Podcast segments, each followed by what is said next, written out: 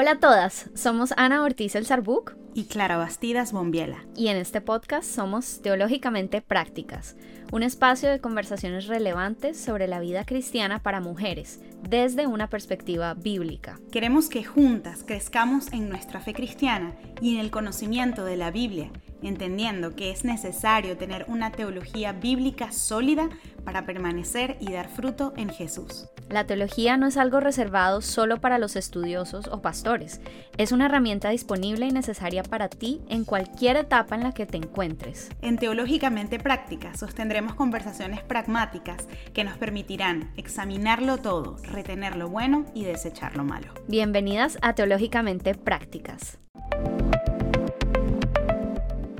Hola a todas, nuevamente estamos aquí Clara y Joana en otro episodio más de Teológicamente Prácticas y hoy vamos a estar hablando de un tema que en mi opinión es absolutamente interesante y apasionante.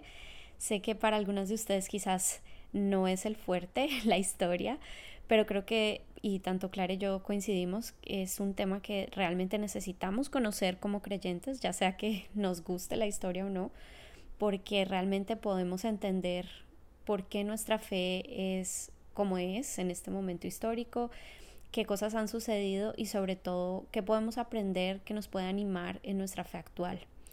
Entonces, sin más preámbulos, le doy la palabra a Clary, quien es nuestra experta del día. Clary, adelante. Ani, muchísimas gracias por esa introducción. Yo ya lo dije en el episodio pasado, lo voy a repetir en esto. A ti te lo he dicho como 30 veces en tres días, que estoy súper emocionada por el contenido de hoy, porque vamos a hablar de la historia de la iglesia. Yo personalmente sabía algunas cosas de cuando uno estudió historia universal, otras cosas porque estudié derecho, otras cosas porque en mi vida cristiana me interesaba, cosas también que vemos en la Biblia, pero la verdad no fue hasta que me adentré en investigar un poquito toda la historia de la iglesia para poder ofrecerles un resumen que la verdad va a ser superficial porque aquí hay muchísimo más que no cabe en un podcast. Eh, hay libros de texto completos sobre esto eh, que entendí la importancia de eso, ¿no? Entonces, em, una de las cosas que más clara se me hizo en, en este proceso fue que siempre vemos nuestras creencias desde la perspectiva que hemos aprendido, ¿no? Lo que se nos ha enseñado, que suele ser casi exclusiva al contexto eh, en el que nos enseñaron la fe. Entonces, por ejemplo, yo nací en, una familia pues medio católica en el sentido de que no practicaban, pero eran católicos, me crié en un colegio católico y a pesar de que luego a los 14 años eh, tuve un encuentro personal con Jesús y comencé a ir a una iglesia que en Latinoamérica llamamos evangélica, que hoy sabemos que mm, a nivel formal es protestante, mis visiones y lo que yo creía acerca del origen de muchas cosas, de por qué creía lo que yo creía, eh, realmente no sé de dónde venían, ¿no? Entonces yo creo que nos pasa muchísimas mujeres eso, sobre todo los cristianos de Latinoamérica, que muchas somos o primera o segunda generación de creyentes, pero no mucho más. Entonces yo creo que el episodio de hoy va a ser particularmente enriquecedor para entender más nuestra fe, ¿no? Em, me he sorprendido al profundizar sobre cosas sobre las que, como les decía, solo conocía superficialmente y que para mí es fascinante que me ayudan a, entender no solamente mi fe, sino el mundo en el que estamos hoy, ¿no? Eh, y, y el mundo occidental y el mundo oriental, nosotros tenemos una visión, porque estamos allí, total y completamente occidentalizada del mundo, pero lo cierto es que el mundo oriental existe, es más grande inclusive que el occidental, ¿no? Esa parte del mundo eh, dividida como en hemisferios, mucho más antiguo y que, contrario al menos a lo que yo sabía y creía, eh, la historia de la iglesia eh, es tan importante en esa parte del mundo como en, la nuestra, ¿no? Y, y, que realmente comenzamos siendo uno y hubo varias divisiones, varias divergencias a lo largo de la historia por razones que sí creo que permitió Dios, pero por otras también que fueron políticas, económicas y de otra índole. Chicas, de verdad, después que yo terminé de preparar el, resumen, le decía a mi esposo que me quedé con el corazón pesado, porque fue entender, y bueno, ya van a ver, ya van a llegar conmigo a esa conclusión, pero fue entender que la naturaleza del hombre no cambia y que el único que es capaz de cambiar corazones es la revelación de Jesús en nuestra vida y que lamentablemente mm, siempre es un pequeño remanente el que entiende eso, no, no es la mayoría y que todas las demás motivaciones son casi siempre en obediencia a nuestra carne y que las cosas que estamos viendo hoy son muy malas en el mundo y e incluso dentro de la iglesia, pero no es lo peor que ha pasado. Y eso fue una de mis grandes conclusiones. Pero bueno, eh, quiero decirles que yo consulté diversas fuentes para, para formar este capítulo. En las notas va a estar, de las notas de este episodio, va a estar todas las citas a estas fuentes. Hay dos principalmente que consulté que me gustó que el Señor me las pusiera así de frente porque tienen un equilibrio muy bueno. Porque una fuente es de un historiador y teólogo cristiano, de un creyente, y otra fuente es completamente secular de otra historiadora. En las notas van a tener de dónde viene esto. Pero además ambas son personas que respeto, son personas que he venido leyendo y creo que es muy, pero muy bueno. Y quizá algunos se escandalicen, no, como fuentes seculares, pero es que sí es importante porque en este tema, donde hay muchas eh, divisiones, denominaciones, a veces cuando leemos solamente de una denominación o de una visión del mundo, nos perdemos parte de la perspectiva. Entonces, para mí fue súper bueno y súper interesante poder equilibrar las visiones, poder contrastar e inclusive ver que la fuente eh, cristiana era tan buena como la secular porque no se contradecían en nada. Quizá profundizaban como en algunos aspectos diferentes que complementaron mi investigación, pero fue maravilloso. Así que para que sepan eso, todo va a estar en las notas. Parte de las notas que consulté, que es del teólogo e historiador Justo González, Em, que tiene dos libros que les recomiendo y se los voy a dejar en las notas, eh, que de verdad tienen que leer si les interesa este tema, es que él dice que es tan importante conocer la historia de cómo la iglesia que somos llegó a formarse. Y, no solamente desde la perspectiva de escuchar las historias alentadoras en la fe de mártires, del evangelismo y las misiones, sino también de todos los fracasos que ha tenido la iglesia. Y voy a nombrar solamente algunas cosas, pero las cruzadas, la Inquisición, masacres que fueron perpetradas, perdón, aunque no nos guste escucharlo, tanto por la Iglesia Católica como por la protestante, porque son cosas que sucedieron, ¿no? Y, es al, reconocer estos errores históricos que también podemos ver nuestra necesidad de Cristo, y eso es lo que yo les decía que a mí me quedó más claro que nunca, ¿no? Y, y empezar esta narración diciéndoles que nunca una etiqueta de cristianos, entre comillas, va a ser suficiente sin una vida que haya sido transformada genuinamente por Él. Y veo que este era el problema hace dos mil años y sigue siendo el de hoy, ¿no? Gente que se llamaba cristiana, pero que en el nombre de Dios hacía cosas infames. Y esto es lo que la historia nos muestra. Y también que hubo cristianos que el Señor usó y a quienes el Señor les habló y por medio de cuales continuó su obra. Em, y nada, o sea, al final la conclusión, empecé por la conclusión, pero es que lo que Cristo nos da, ningún acto religioso, ni ningún templo, ninguna estructura eclesiástica nos los puede dar. Entonces, bueno, eh, si ustedes van a tomar notas, este es el momento de sacar su cuaderno y comenzar a hacer como una línea de tiempo, porque vamos, yo, yo observé que en todas las fuentes que consulté, los historiadores han hecho referencias a la historia de la iglesia dividiéndola en periodos y en etapas y eso es el modelo que yo voy a tomar. Entonces quiero que viajemos un poquito en el tiempo y nos ubiquemos eh, más o menos unos 50, 60, 70 años después de la muerte y resurrección de Cristo. Y allí es cuando comienza, bueno, desde, desde, su, desde su muerte y resurrección comienza lo que es la iglesia primitiva, ¿no?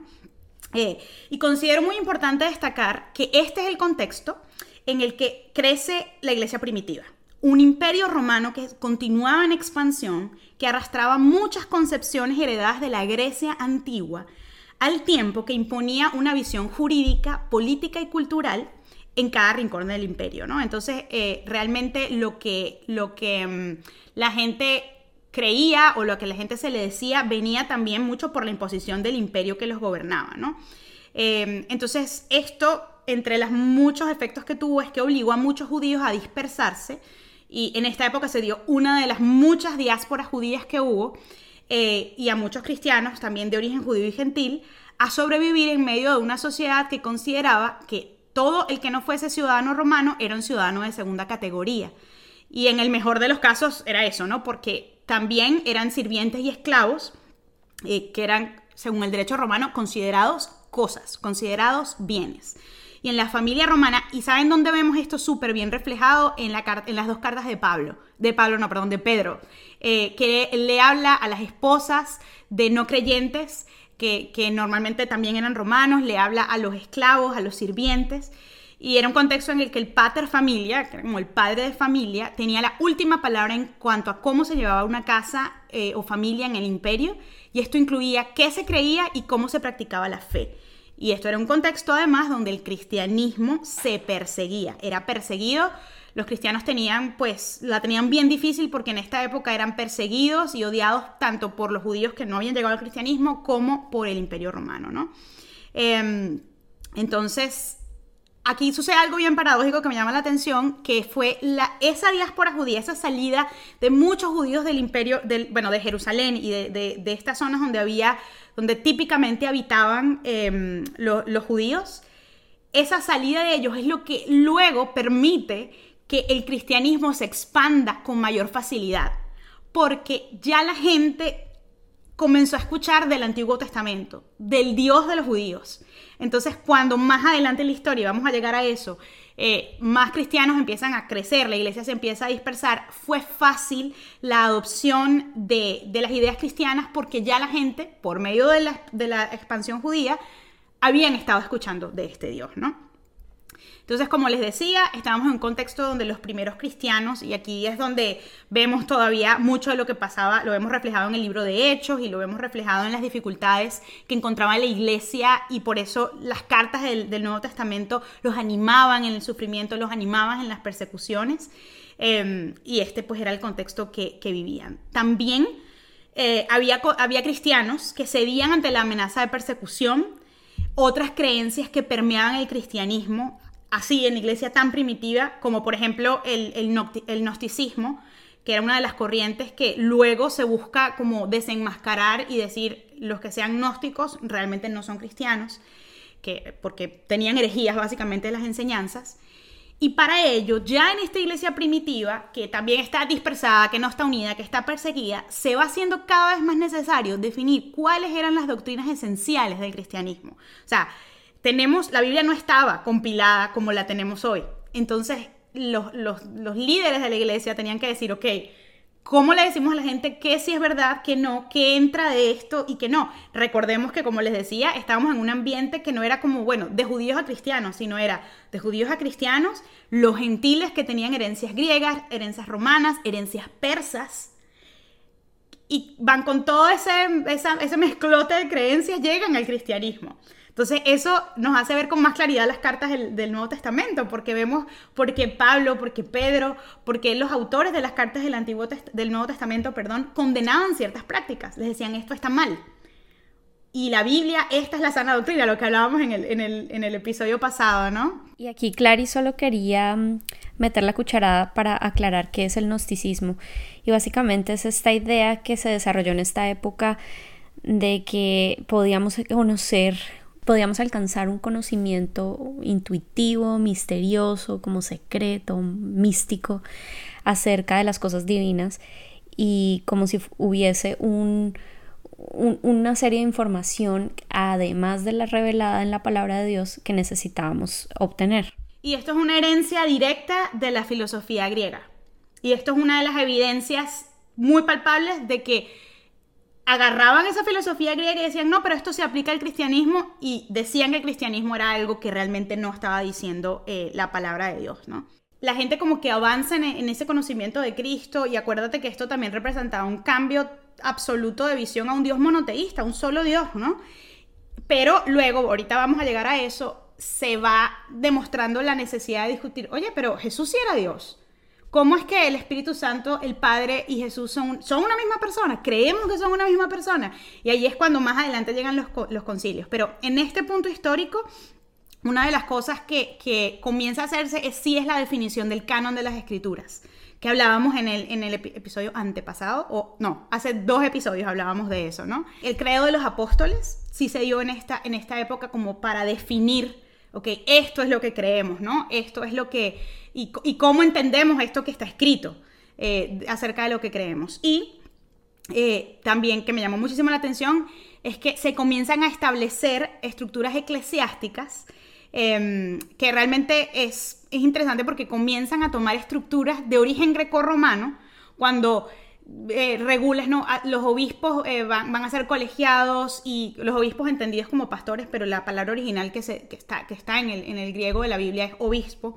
Em, y, se comienza pues a, institucionalizar la iglesia de alguna manera, pero esto es una directa herencia del ambiente grecorromano en el que se estaba, ¿no?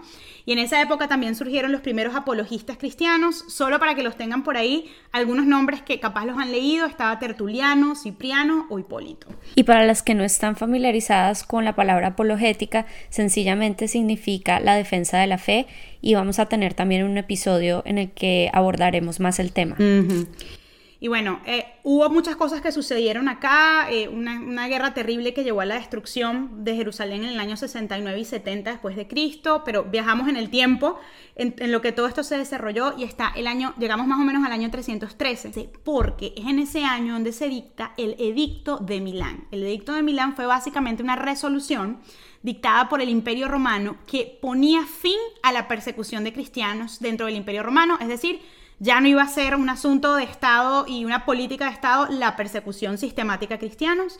Eh, Constantino fue uno de los emperadores que promulgó este edicto y al poco tiempo él pasa a detentar la autoridad completa sobre el imperio. Mucha gente que cree que fue Constantino el que Luego vuelve el cristianismo, em, la religión oficial del imperio, pero esto realmente termina sucediendo es con otro emperador llamado Licinio. Entonces es otro emperador eh, posterior a Constantino que termina de solidificar la, no solo la falta de persecución, sino que ahora el cristianismo se va a convertir en la religión oficial del imperio romano y comienza a ser ilegal no profesar el cristianismo o el judaísmo, que también para el judaísmo pues había, había cabida todavía en el imperio romano, ¿no?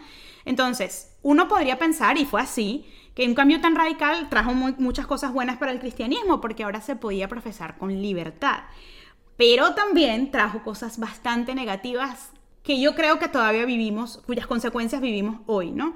Y es que al existir libertad para profesar y expresar la fe cristiana, como la fe principal del imperio, se acentuó la adopción de estructuras y sistemas romanos en la, forma en la que se vivía la fe.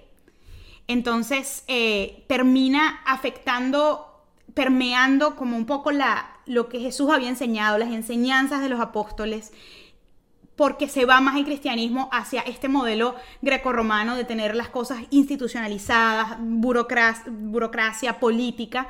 Y por ejemplo, los obispos o pastores comienzan a ser no solamente autoridades religiosas, sino que son las personas que también tienen peso social, político y económico. Entonces, esto fue un periodo en el que, a pesar de que la fe cristiana se expandió, eh, y, el, el tema de conocer y encontrarse personalmente con Cristo pudiésemos decir que se diluyó un poco, porque pasó a ser una decisión o, una, mm, una, situación más política el ser cristiano, ¿no? Entonces eso, por supuesto que trajo consecuencias negativas, junto con el hecho de que la adopción a la fuerza del cristianismo llegó a que se absorbieran, se tuviesen que absorber para poder facilitar que, que se implementara el cristianismo como, como religión obligatoria, muchas creencias griegas y romanas que se mezclaron con cómo se vivía el cristianismo y con la verdad bíblica y de hecho esta es una de las principales explicaciones de por qué el catolicismo le rinde culto a María, la madre de Jesús, como Dios, ¿no? Y eso es lo que se conoce como el sincretismo religioso. Sincretismo religioso. Sí, aunque, aunque hay varios tipos de sincretismo y ya vamos a ver otros puntos en la historia donde esto también se hace más evidente, pero sí, de hecho, ¿por qué surge esta idea tan, tan imponente? O sea, ¿por qué, por ejemplo, se adoró a María y no a Abraham y no, y no, y no a, los, a, los, padres también del judaísmo? Porque dentro del imperio romano, como herencia griega y también romana, había un culto muy fuerte a la diosa Artemisa para los griegos, que era la diosa Diana para los romanos. Entonces, algo que se ha comprobado históricamente es que la figura de María hizo más fácil esa transición de, bueno, ¿dónde está mi diosa Diana que me la quitaron? Bueno, aquí está la figura femenina de María y por eso eh, se comienza a gestar como la idea de la deidad de María, de, tenerla como, como, una, como una figura del cristianismo que ahora era parte de, la, de cómo se vive la fe cristiana. Hay otro aspecto que me gustaría destacar aquí y es el hecho de que a lo largo de estos dos primeros periodos que les acabo de relatar, hubo muchas discusiones, que era lo que mencionaba Ani, acerca de temas que para nosotros hoy son aceptados. Y tal cual como decía Ani, nosotros creemos que, siempre fue así, que nunca hubo discusión, pero em, son los temas que explican que en, la iglesia de Cristo, en la iglesia cristiana, entendida como toda la iglesia que cree en, Cristo, haya divergencias. Y por ejemplo, uno de estos temas eh, muy debatido fue la deidad de Jesús, o si Jesús era realmente Dios o no, o la humanidad de Jesús también, la Trinidad. Y, fueron objeto de grandes debates a lo largo de los años. No fue una cosa que se resolvió porque un día alguien dijo, no, no, sí, es, eh, eh, es un Dios trinitario. Fue a lo largo de siglos, ¿no? Y justamente entre los siglos IV y V surgieron muchos hombres y mujeres que abogaron e impulsaron la definición de la doctrina cristiana en fidelidad a las enseñanzas de Jesús y al canon bíblico que en este punto del tiempo, estamos hablando todavía año 300, 350 después de Cristo, eh, continúa, continuaba siendo debatido, ¿no? Es como dice la misma Biblia en Eclesiastes, no hay nada nuevo debajo del sol. Esto ya pasó. Estas, estas discusiones ya se dieron y ya se resolvieron. Ya se resolvieron. Entonces, cuando yo veo tal cual, como que hay movimientos que dicen algo y desmienten, digo, bueno, pero quizás si pasamos un poquito por la historia de la iglesia, nos daremos cuenta que esto ya se debatió, ya se resolvió y bueno, obviamente cada quien toma una decisión acerca de lo que va a creer, pero si tú quieres permanecer como en esa sana doctrina, pues te toca de alguna manera eh, mm, aferrarte un poco a lo que ya fue, a lo que, bueno, a lo que dice la Biblia, pero a lo que ya fue discutido, ¿no? Entonces, solo mencionar que en este punto, eh, estas personas que impulsaban eh, la definición de las doctrinas de nuestra fe, fueron llamados como los primeros padres de la iglesia, ¿no? Y solo para que tengan nombres ahí a la mano, estaba eh, Atanasio, quien por ejemplo luchó contra el arrianismo, que es una doctrina que se oponía a la deidad de Jesús. Al arrianismo, miren de dónde viene, ¿no? Estamos hablando del año 300, 200, 300 después de Cristo, ¿no? Eh, Ambrosio de Milán, Juan Crisóstomo y, y, quizá conocido para muchos que les recomiendo leer sus escritos, sobre todo el libro de confesiones, eh, Agustín de Hipona o San Agustín. Bueno, y luego nos acercamos a lo que definen los historiadores como el tercer periodo, que es el periodo como de la Baja Edad Media, que tiene como punto de partida la debacle caída del Imperio Romano, y para que se ubiquen un poquito en el tiempo, esto es como el año 410 después de Cristo, y este periodo continúa hasta mediados del siglo XI. Recordemos que hasta este punto la extensión del Imperio Romano era prácticamente toda Europa y parte de Asia Occidental, eh, yo me acuerdo que cuando era joven creía que como el imperio romano era pues en Italia. pero la ignorancia. Pero em, este imperio pues abarcaba una gran parte de Asia y prácticamente toda Europa, ¿no?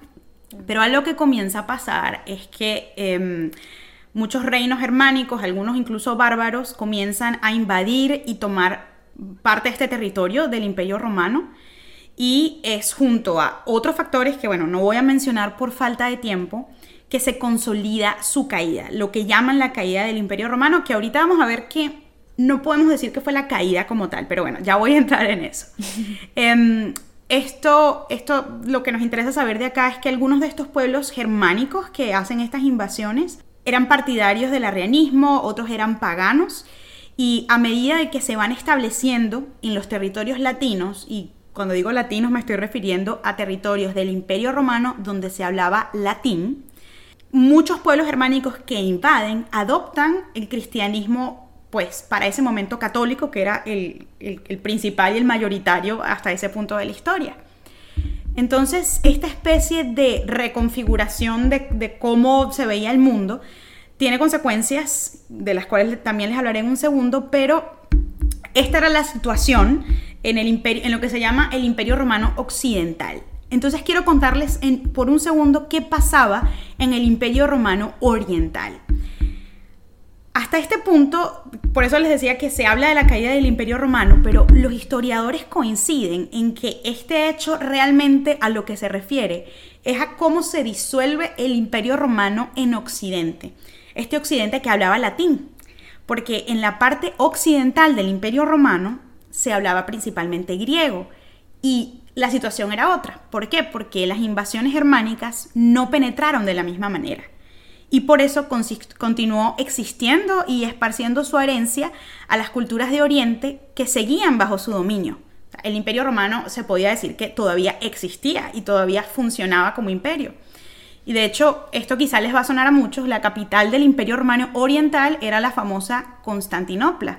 Que Ani, no sé si sabes eh, qué ciudad moderna de hoy en día era Constantinopla. Eh, en Turquía. Eh, sí, sí, Estambul. Estambul. Yo sé que lo sabías. Yo pensé que tú sabías. Eh, pero en esa época no la llamaban Constantinopla y mucho menos Estambul, que todavía no estaba constituida como tal, sino Bizancio. Y no sé si mm. también le suena, pero de allí es que viene la idea del imperio bizantino. Entonces, el famoso imperio bizantino era realmente esta versión occidental de perdón, oriental, discúlpenme, del Imperio Romano. Por ende, cada vez que escuchamos acerca del Imperio Bizantino, realmente nos estamos refiriendo a esa continuación del Imperio Romano en Oriente, que desde este punto de vista no cayó, sino que se transformó. Y cuando hablamos del Imperio Romano en Oriente, ahorita podemos pensar en, piensen en todo lo que era el territorio ruso o pues, lo que fue eh, antes la Unión Soviética, ¿no? toda esa zona del mundo. Y en esta zona, los emperadores continuaban teniendo la autoridad máxima y manejaban a la iglesia cristiana con fines principalmente políticos, pero a diferencia del imperio o de lo que quedó como imperio occidental, no era la iglesia que tenía como la última palabra, ¿no? Y a mí me parece pues interesante porque esto va a determinar cómo termina, por qué termina siendo el mundo que tenemos hoy de esta manera. Y bueno, la invasión germánica en el occidente, volvemos al occidente, a Europa, al mundo latino, recuerden el mundo que hablaba latín, no el mundo latino de hoy, la invasión germánica generó desorden absoluto y ausencia de autoridades.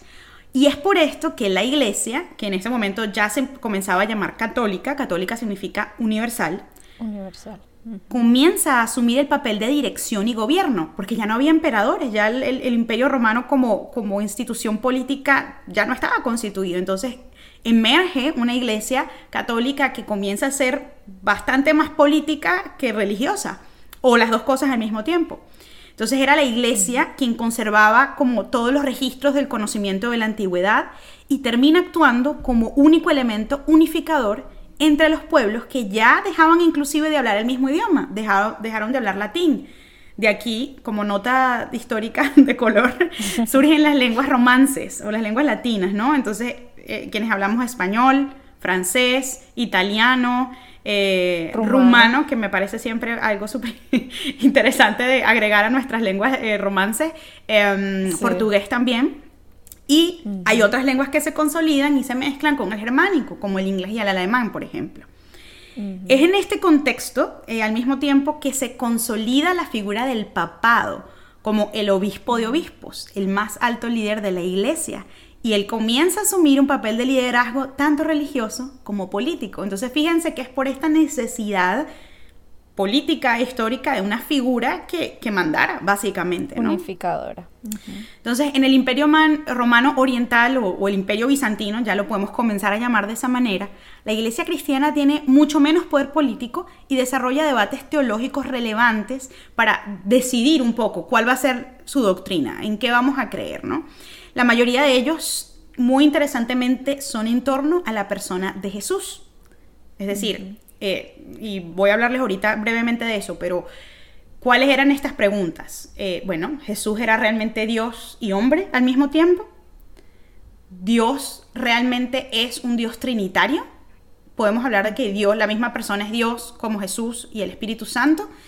Y creo que lo nombrábamos eh, anteriormente, Ani, pero al final yo creo que cuando nosotros empezamos a, a, conocer la palabra de Dios o vamos a la iglesia, asumimos que estas cosas nunca fueron controvertidas, ¿no? Es como todos sabemos que Dios eh, envió a su hijo. Las damos por hechas. Las damos por hechas. Y resulta que esto fue objeto de debates por siglos, no por décadas, por siglos, en donde las, las autoridades eclesiásticas y, y, los conocedores de la teología que se iba formando tenían que tomar decisiones acerca de, bueno, ¿qué vamos a creer? ¿Qué dice la palabra? cómo interpretamos la palabra con respecto a estos temas, ¿no? Entonces, un poco en este contexto, comienzan a darse diferentes concilios ecuménicos. La palabra ecuménico significa que es concerniente a todos o que busca incluir a todos. Y en este caso, como a todas las denominaciones cristianas, que no son las denominaciones que existen hoy, sino como esta iglesia cristiana que estaba en Occidente y la que estaba en Oriente. Entonces, eh, en estos concilios se busca tomar posición con respecto a estas doctrinas principales del cristianismo. Pudiésemos hacer un episodio completo de todos los concilios y de qué pasó en cada uno, así que solo se los voy a decir de manera muy, muy extremadamente general.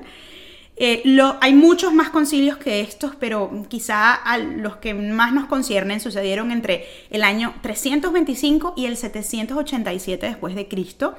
Eh, les voy a nombrar solamente siete. Está el concilio de Nicea, el de Constantinopla, el de Éfeso, el de Calcedonia, Calcedonia 2, Constantinopla 2 y Nicea 2. tampoco les voy a hablar de, cada, de qué pasó en cada concilio, pero se acuerdan muchas cosas de la fe cristiana que vamos a entender por eh, Jesús.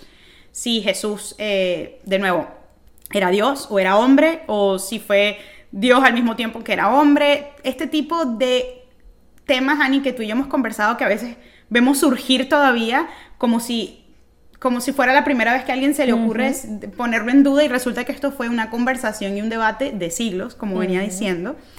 Y con respecto a esto, para que también ayudarlos a ubicarse un poquito, es súper importante destacar que la Iglesia Católica, la, de, la que estaba en Occidente, reconoce a algunos concilios, el, el contenido de algunos de estos concilios, no de todos, pero luego también tiene sus propios concilios. Ya cuando llegó un punto en donde, por ejemplo, el tema de la figura del papado lo separaba diametralmente de, la iglesia pues ortodoxa o de la iglesia que estaba en el oriente, entonces ya la iglesia católica comienza a hacer sus propios concilios y ahí es donde, por ejemplo, eh, se establece que el canon bíblico, o mejor dicho, el canon que van a seguir ellos no es solamente el contenido de las escrituras, sino que también eh, son las encíclicas papales y son todo lo que la palabra del papa y la palabra de la autoridad de la iglesia.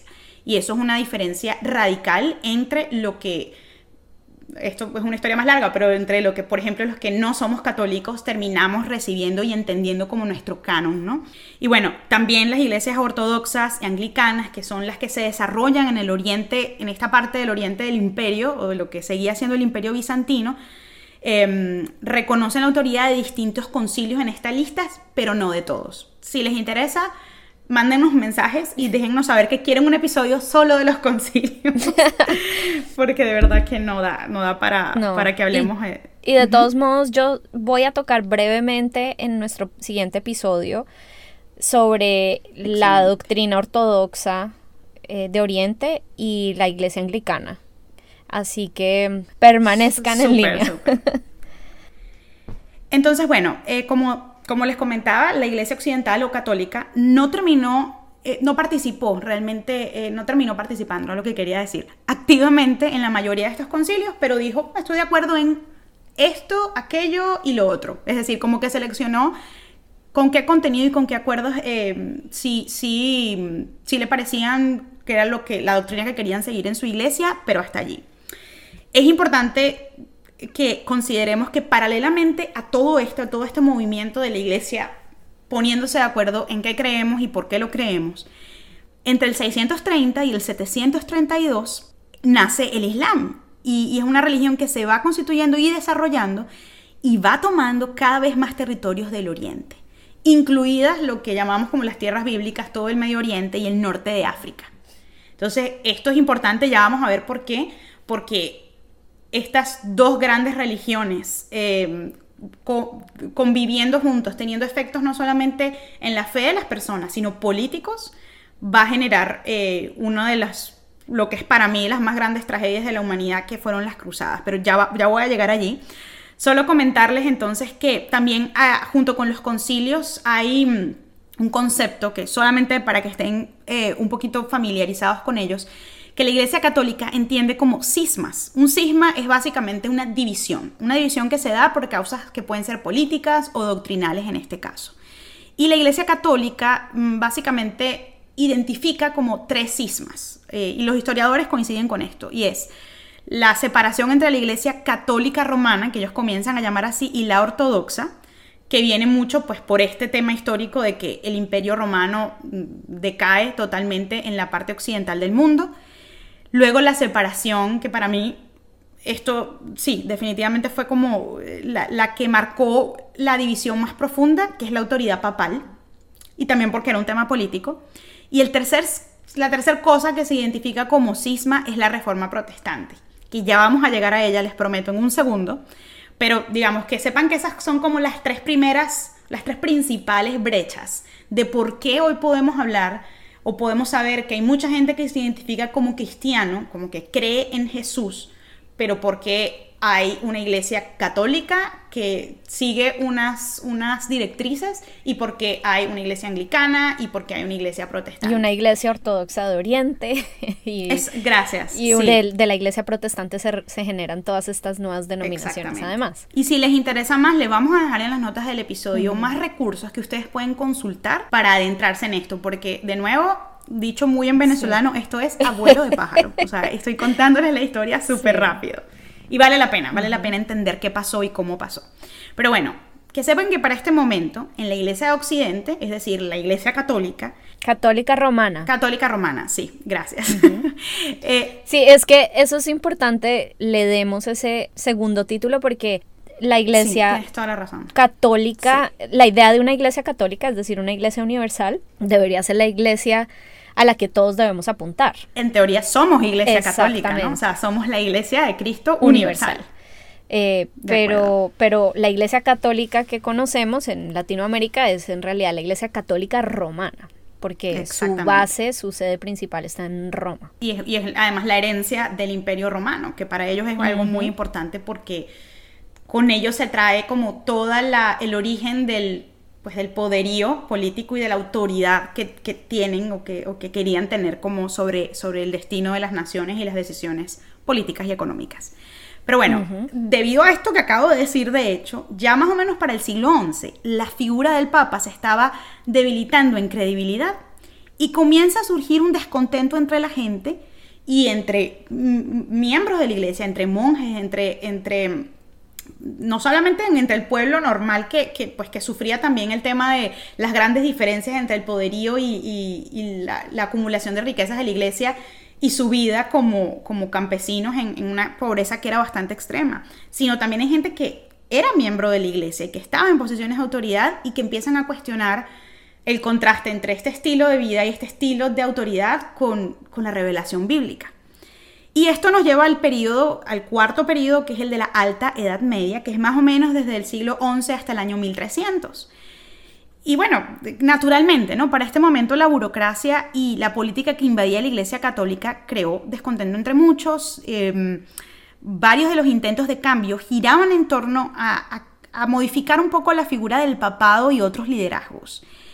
Y hubo inclusive algunos papas involucrados en esa presión por cambio, ¿no? Y esto es como para equilibrar un poco lo que les estamos contando, o sea, no era que la iglesia católica eh, romana era, todo el mundo pensaba y sentía exactamente lo mismo, o sea, había descontento interno, en mi opinión, muy personal, porque evidentemente también había gente que, conocía a Dios y que, y que decía, pero esto no es lo que yo estoy leyendo en la Biblia, y recordemos que quienes podían leer la Biblia realmente eran solo las autoridades eclesiásticas, la gente común, no podía leer la Biblia primero porque no estaba traducida. Además, no em, sabían leer. A las lenguas. Exacto, eso es lo que iba a decir. No estaba traducida a las lenguas comunes, ¿no? Y además eran analfabetas. Entonces, pues, em, sí había personas dentro de la autoridad de la iglesia que les inquietaba lo que estaban viendo y lo que estaba pasando, ¿no? Entonces, algunos monjes de la época impulsaron la lucha contra algo que se llamaba la simonía. La simonía no es solamente el hecho de comprar y, vender cargos eclesiásticos. Y aquí ya podemos observar el nivel de corrupción que tenía la institución, que estaba muy alejada de sus orígenes a este punto, ¿no? El impulso de estas reformas, a su vez, generó conflictos importantes entre los emperadores de, de, las regiones y los distintos papas, ya que en este punto eran los mismos señores feudales, ¿se acuerdan de lo que nos dieron a todos en el colegio, el tema del feudalismo, ¿no? Eran estos señores feudales quienes se constituían en obispos y su lealtad era para con los emperadores, no, no para con Dios. Por esta misma época hay un papa que no sé si, si a alguien le suena, eh, yo también lo recuerdo de un nombre del colegio, el Papa Urbano II. Y es nada más y nada menos este Papa quien da comienzo a las cruzadas. En total hubo ocho cruzadas que sucedieron entre 1095 y 1291 después de Cristo.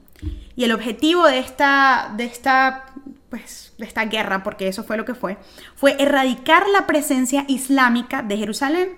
Les acabo de contar que paralelamente a todo esto, el Islam estaba tomando todo el territorio de Medio Oriente y el norte de África. Entonces, pues al Papa de la Iglesia Católica Romana dice, mm, esta gente no puede estar allí porque Jerusalén también es sagrado para nosotros.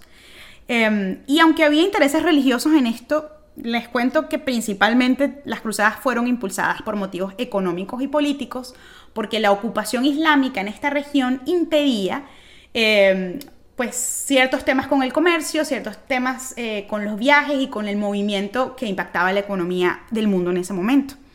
Entonces, em, lo que terminó sucediendo es que la Iglesia Católica Romana prometió, prometía salvación a todo el que luchase por la causa del cristianismo, entendía de causa del cristianismo como matar a todos los musulmanes que estaban en esa área. Y, no solo musulmanes, todo el que no se identificara como eh, católico romano. ¿no? Y que pues lo hace todavía más grave. Sin embargo, los objetivos políticos y de conquista territorial de las cruzadas, vistas desde, el punto de vista del análisis del, éxito de la estrategia o no, fueron, fracasaron bastante. Y, solamente se logra como un corto tiempo de acceso y posesión de, los cristianos sobre lo que hoy es Israel. Se saquea Bizancio o Constantinopla y es realmente cuando se, como que se destruye la, la capital del imperio bizantino y se masacra a miles de personas en varias de las cruzadas, ¿no? Em, las consecuencias económicas y para el orden mundial de las cruzadas son muchas, entre ellas que sí hubo un cambio en la economía mundial y en el surgimiento de una, nueva clase social, que de nuevo, si se acuerdan de sus clases del colegio, eh, se llama la burguesía. Aquí es donde surge la burguesía como resultado de todo el movimiento de, eh, de las cruzadas y de toda la gente que comienza a moverse y a buscar formas de, aprovechar la situación política del mundo. Y nada, pues aquí observamos solo un aspecto de cómo la historia de la iglesia ha influido en el mundo que tenemos hoy, ¿no? Y en esta, en esta época de la Edad Media alta es también cuando, cuando surgen pensadores como Santo Tomás de Aquino, ¿no? Y mm, eh, me parece también que ¿cómo se llamaba? El de la Orden Dominica. Santo Domingo de Guzmán. De hecho, Ani, justamente ese es mi segundo punto, ¿no? Ah, No, pero, eh, o sea, fantástico que, porque estás en la línea histórica perfectamente montada. la economía floreció, ¿no? Em, pero fue muy lindo esto, esto, por eso les digo que vemos al Señor como, aún hablándole a sus hijos que estaban en, en estos movimientos que eran genocidas realmente, ¿no? Eh, que formaban parte de una iglesia que estaba teniendo estas iniciativas, pero aún vemos al Señor buscando nuestros corazones y hablándole a algunas personas. Y en esta época había algunas órdenes de obispos católicos, como San Francisco de Asís, Santo Domingo de Guzmán, que comenzaron a hacer contrapropuestas por tener una vida más austera, que no estuviera sostenida por una economía que había sido producto del comercio que generaron las cruzadas. Y estas órdenes más tarde tendrían una gran influencia en el mundo académico. Y de hecho, como nota de color, yo estudié toda mi vida en un colegio católico que era de monjas dominicas, que eran de esta orden de Santo Domingo de Guzmán. Y bueno, la verdad me dieron muy buena educación. yo sé que se está haciendo un poquito largo, así que quiero continuar porque todavía nos falta a lo que muchos sé que quieren llegar, que es al tema de la reforma. La reforma, sí. Así que entramos en el quinto periodo, que es como el periodo que sentó todas las bases para la reforma que observamos en, en el año 1500 con Lutero, ¿no? Europa se encontraba cada vez más convulsionada en este, en este tiempo. Había guerras, pestes, poder monárquico, enfrentamientos entre autoridades religiosas del mismo cristianismo. Hubo fallidos concilios eh, entre las dos iglesias, como la, católica occidental y la oriental, que lo que terminaron haciendo fue fortalecer en el occidente al papado. Había una inconformidad, seguía habiendo una inconformidad dentro de muchos dentro de la iglesia, y por eso, y esto de verdad que es bien importante porque no lo conocemos tanto como, por ejemplo, lo que logró Lutero, pero realmente yo creo que esto es igual de importante, comienza a haber movimientos eh, pre-reforma, de alguna manera, y aquí hay dos personajes que son eh, John Wycliffe y John Hus, que fueron de los precursores que buscaron reformar tanto las doctrinas fundamentales de la iglesia como su aplicación.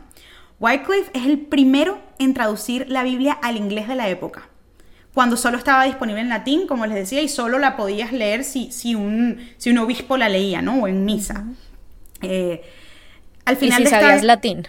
Y si sabías latín, o sea, que era, era muy difícil que tuvieras acceso a la palabra de Dios. Por eso tenemos que valorar lo que tenemos hoy en nuestras manos, ¿no? Y al final de esta era, eh, para que también se ubiquen un poquito en qué estaba pasando en el mundo, estamos ya en el renacentismo. Y estas ideas renacentistas estaban en pleno auge, el papado estaba principalmente monopolizado por la familia Borgia, que era una familia noble de la corona de Aragón, que pues entre ellos detentaban el papado, o sea, se lo pasaba el tío al sobrino, etc. Y ellos se destacaban, Ani, escucha esto, por sus comportamientos inmorales y escandalosos en un tiempo donde solo se usaba el papado como instrumento de poder mm. político y económico. De hecho, hay una serie que no sé en qué plataforma está que se llama Los Borgia, que honestamente no se las recomiendo porque es una serie que lo que, lo que de lo que habla es de todo el escándalo, sí, es todo el escándalo eh, moral en el que esta gente vivía y ellos eran los que detentaban, pues, mm. como la institución del papado dentro de la familia, ¿no? Sí. Y yo, perdóname, hago aquí una notita porque también quiero emocionarlas para los próximos episodios. Y es que mm, vamos a tener un episodio donde vamos a hablar de escatología. Y me parece muy curioso toda la descripción que estabas dando de esta época porque, o sea, me suena como si yo fuera una creyente de esa época. Bueno, si fuera una, una creyente, posiblemente un creyente, un hombre, que pudiera leer la Biblia en latín, etc. Exacto. A mí me sonaría como que, uy, estos son los últimos tiempos. O sea, es un...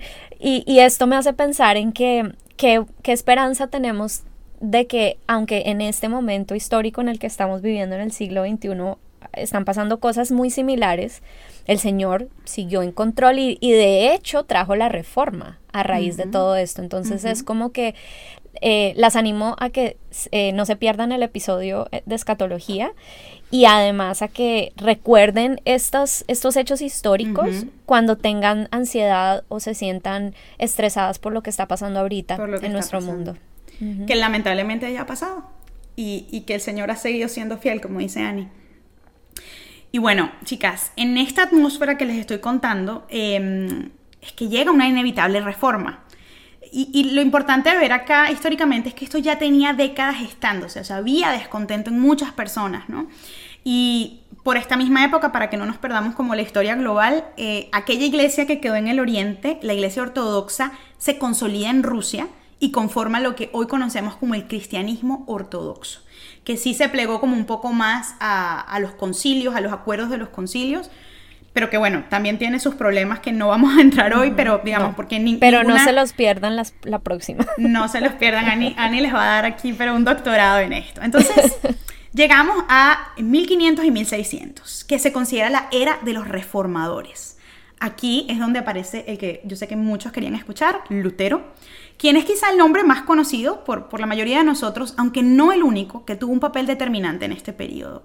Lutero comienza a protestar en su natal Alemania contra la venta de indulgencias, que era la venta del derecho de ir al cielo y de justificarse de pecados a cambio de dinero que le dabas a la Iglesia Católica. Y de nuevo, como nota de color, la venta de indulgencias se proliferó en los tiempos en donde se estaba construyendo la capilla sixtina, entonces era una forma de que la iglesia financiaba la construcción de, pues de esta capilla y de, la, de la Basílica de San Pedro y de todo lo que hoy en día está en el Vaticano. Em, como sabemos, Lutero tenía muchas preocupaciones que iban más allá del, del, tema de las indulgencias y giraban en torno a la autoridad absoluta de la palabra de Dios por encima de concilios o autoridades religiosas.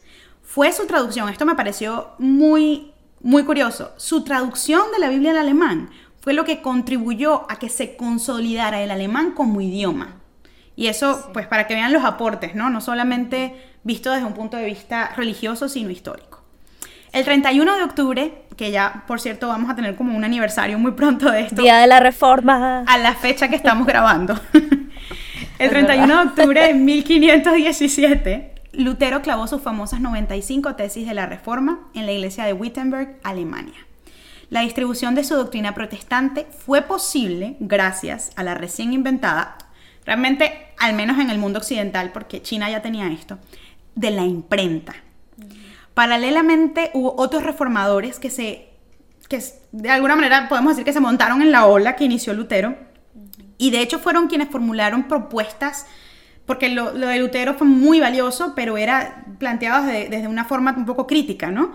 Pero hubo eh, personas que hicieron más propuestas que, a mi entender, fueron muy significativas, y está Ulrico Zwinglio, que era suizo, y Juan Calvino, que también vivía en Suiza, pero era francés.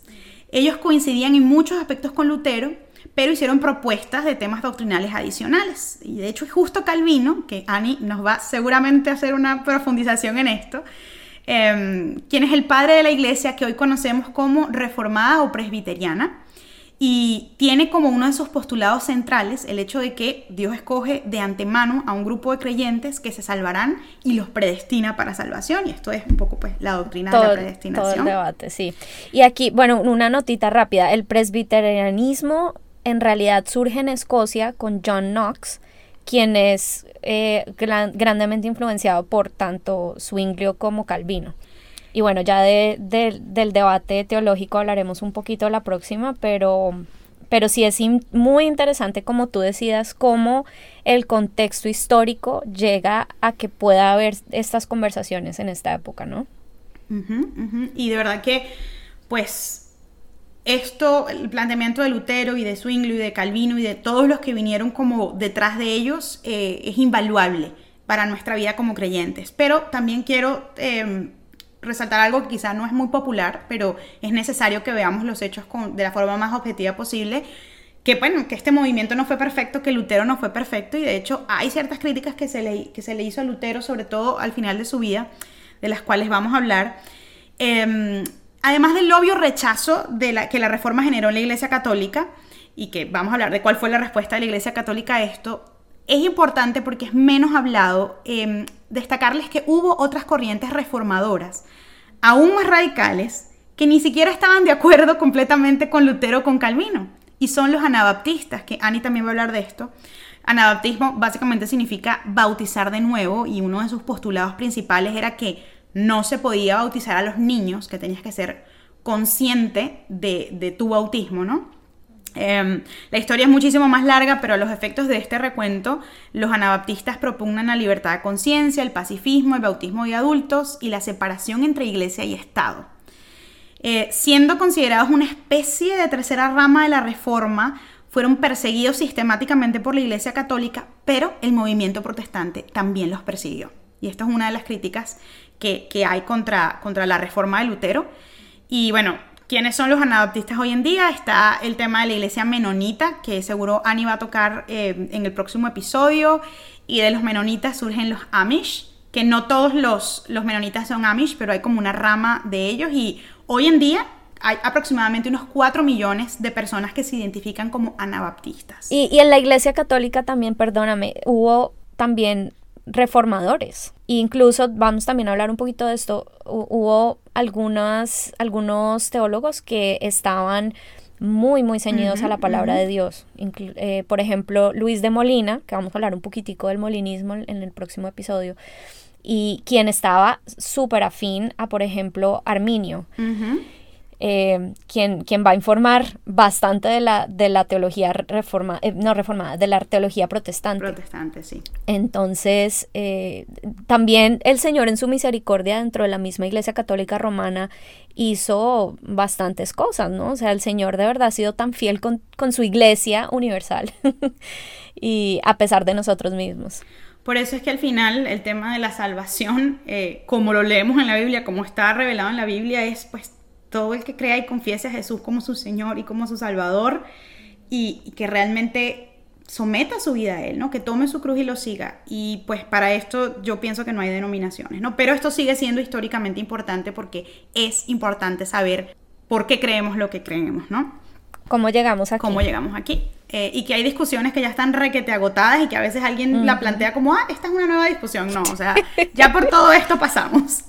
Y bueno, hay que leer la historia. Sí, total. Y, en, bueno, en este contexto, el, el, protestantismo comienza a tener muchísimo auge en todo el territorio que solo conocía el catolicismo porque les hablaba, les hablaba de todas las injusticias que la gente veía y sentía, les daba acceso a, a la idea de Dios, ¿no? Y, y, eh, si se quiere, una relación con Dios, ¿no? Y algo que impulsó realmente la reforma es que Lutero contaba con el apoyo de la clase económica pudiente. Eh, y esto, pues, para ser honesto, fue una de las cosas que, garantizó su éxito, aunque pues creemos que Dios también eh, era quien sostenía ¿no? ese movimiento. Pero bueno, fue un hecho muy, muy tangible. Paradójicamente, hubo, tuvo oposición inicial eh, del rey Enrique VIII, el protestantismo inicialmente. En Inglaterra. Sí, en Inglaterra, que luego termina fundando la iglesia anglicana. Annie nos va a extender muchísimo sobre esto, que lo hizo realmente por una razón política y personal, que era para poder divorciarse y casarse de nuevo con eh, Ana Bolena. Eso es otra historia y película y establecerse como en la cabeza. Sí, sí, poder decidir él pues qué se hacía y qué no se hacía. Eh, ya, pero a pesar de esto, el protestantismo sí termina consolidándose de manera significativa en, Inglaterra, en Escocia, que, pues como decía Annie, también terminó siendo principalmente presbiteriana, y Países Bajos, ¿no? La zona de, que incluye Holanda. Miren esto qué interesante un movimiento de protesta en, todo este territorio de la clase campesina que se levantó a apoyar la reforma. Pero curiosamente, esta es una de las otras críticas grandes que se le hacen a Lutero. Lutero no lo apoyó. ¿Por qué? Bueno, porque la clase campesina se estaba como protestando y rebelando contra quiénes? Contra sus amos que eran de la clase económica pudiente. Aquí estoy interpretando los pensamientos de Lutero, pero me imagino que hubo un conflicto de intereses, ¿no? Porque si mm. los sirvientes y los campesinos se rebelan con quienes, contra, contra quienes tienen el dinero, pues mm, va a ser complicado continuar con el apoyo, ¿no? Pero bueno, que sepan que esta fue una de las críticas más fuertes que se le hizo en la época. Em, la Iglesia Católica responde persiguiendo, condenando y asesinando a muchos de los reformadores.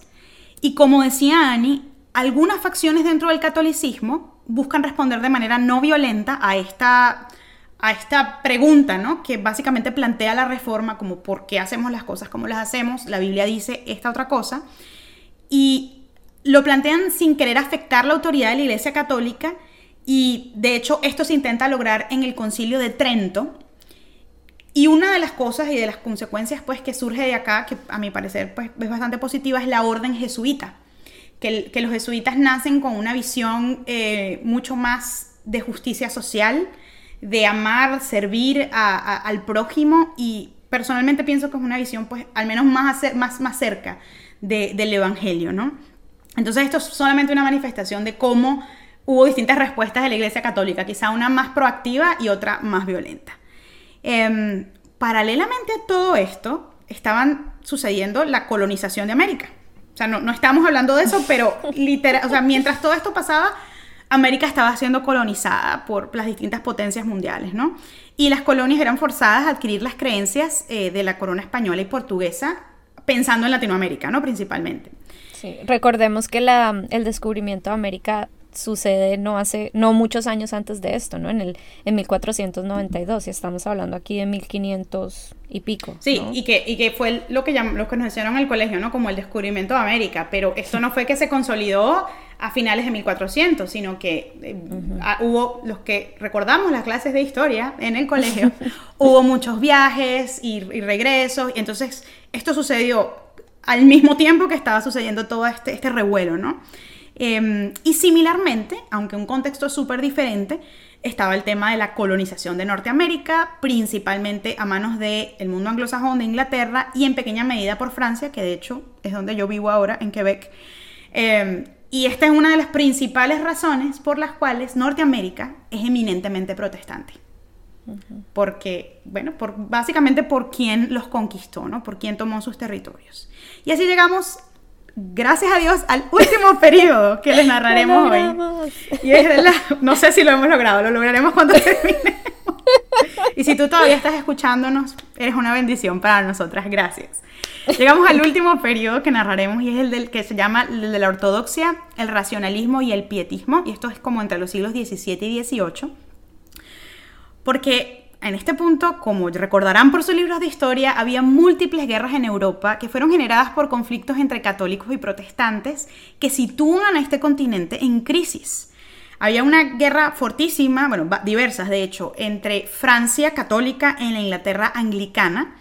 Y algo que yo de verdad no sabía y lo descubrí al hacer esta investigación es que había un movimiento fuerte de protestantes en Francia, pero em, Francia termina exterminando a toda raíz protestante de su territorio y por eso Francia se quedó como eminentemente católica.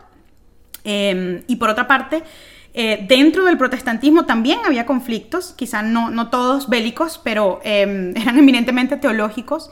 Y esto es fundamental para que entendamos hoy las diferentes posiciones doctrinales acerca de los temas relevantes a nuestra fe. Como les decimos en el próximo episodio, Ani va a elaborar muchísimo más sobre esto.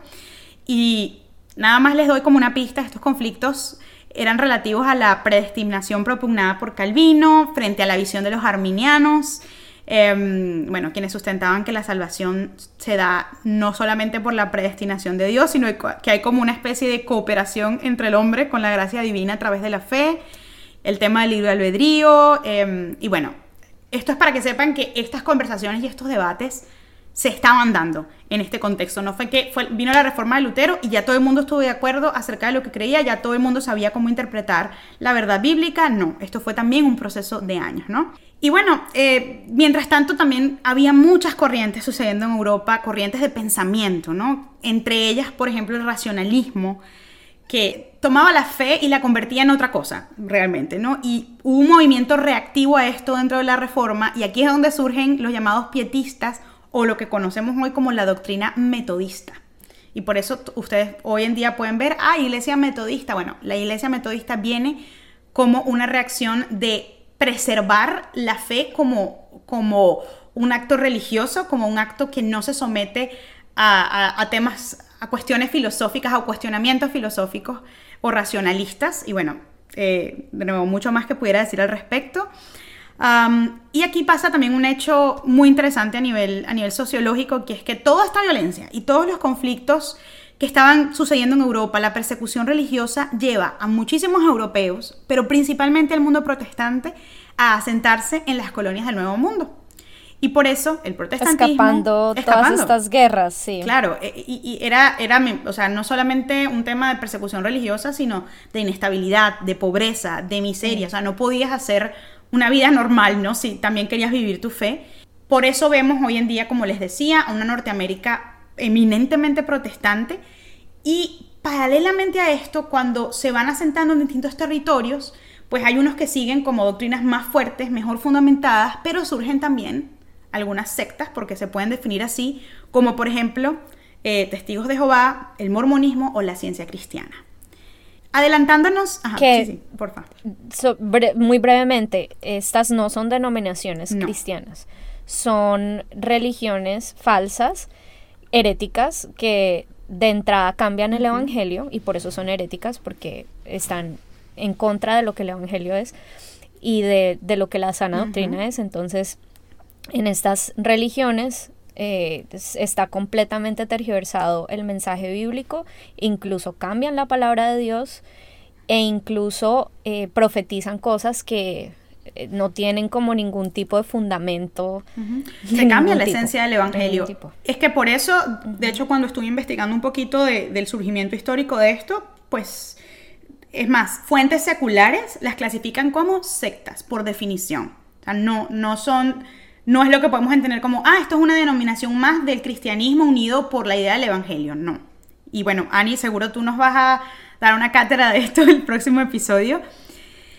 Y miren, hay mucho más que podemos hablar históricamente de qué pasó en el mundo y por qué hoy vemos a la iglesia cristiana católica no romana, cristiana universal, con diferencias en cuanto a posiciones, diferencias en cuanto a, cómo se interpreta la Biblia, por eso vemos a un papado diciendo cosas que nos escandaliza a los protestantes que leemos la Biblia, por eso vemos tantas cosas que, que nos generan ruido, pero es porque somos producto de esta historia, yo diría que bien desordenada por el hombre, pero donde Dios nunca ha dejado de estar y donde siempre, a, a mi punto de vista, escogido, ¿no? Un remanente de gente fiel que le conoce y que realmente lo quiere amar y lo quiere seguir, ¿no?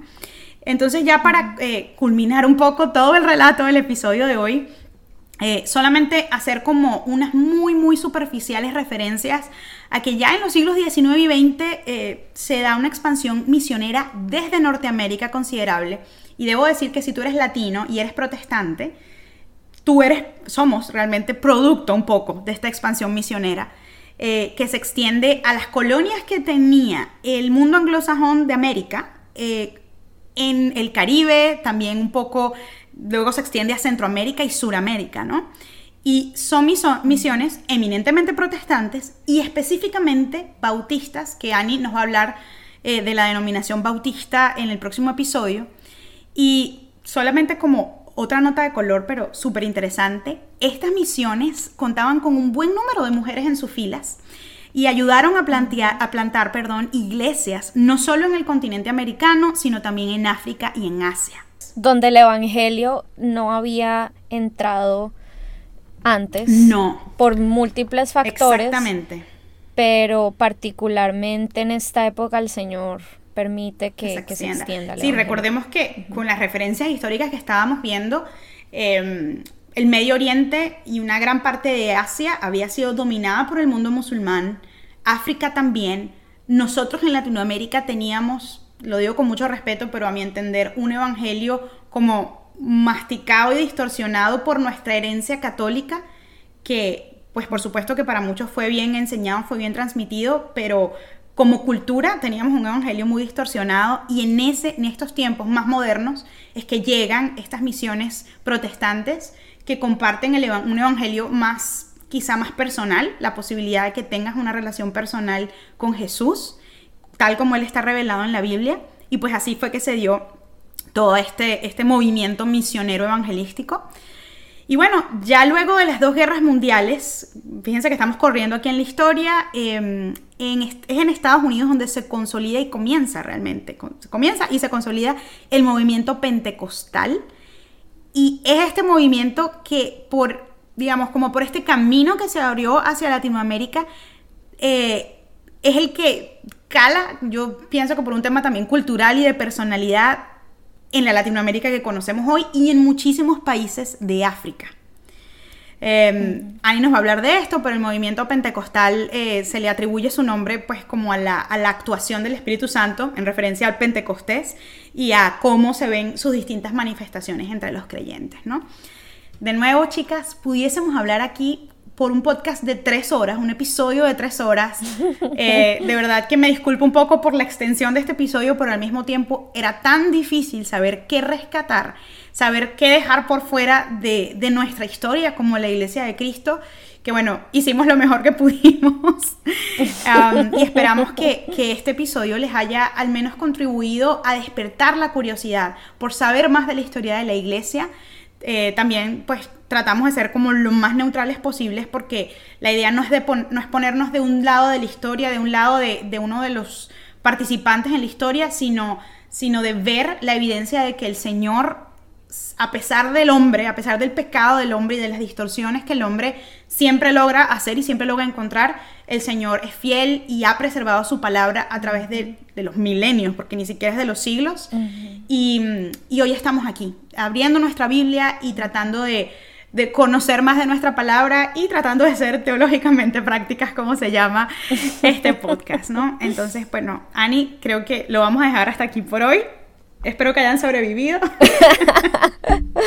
si sus cabezas están a punto de explotar, eh, tómense un break, pero no se pierdan el próximo episodio. Así es, tómense un break de una semanita y volvemos muy pronto con el próximo episodio de Teológicamente Prácticas. Bueno, nos vemos. Esto fue Teológicamente Prácticas.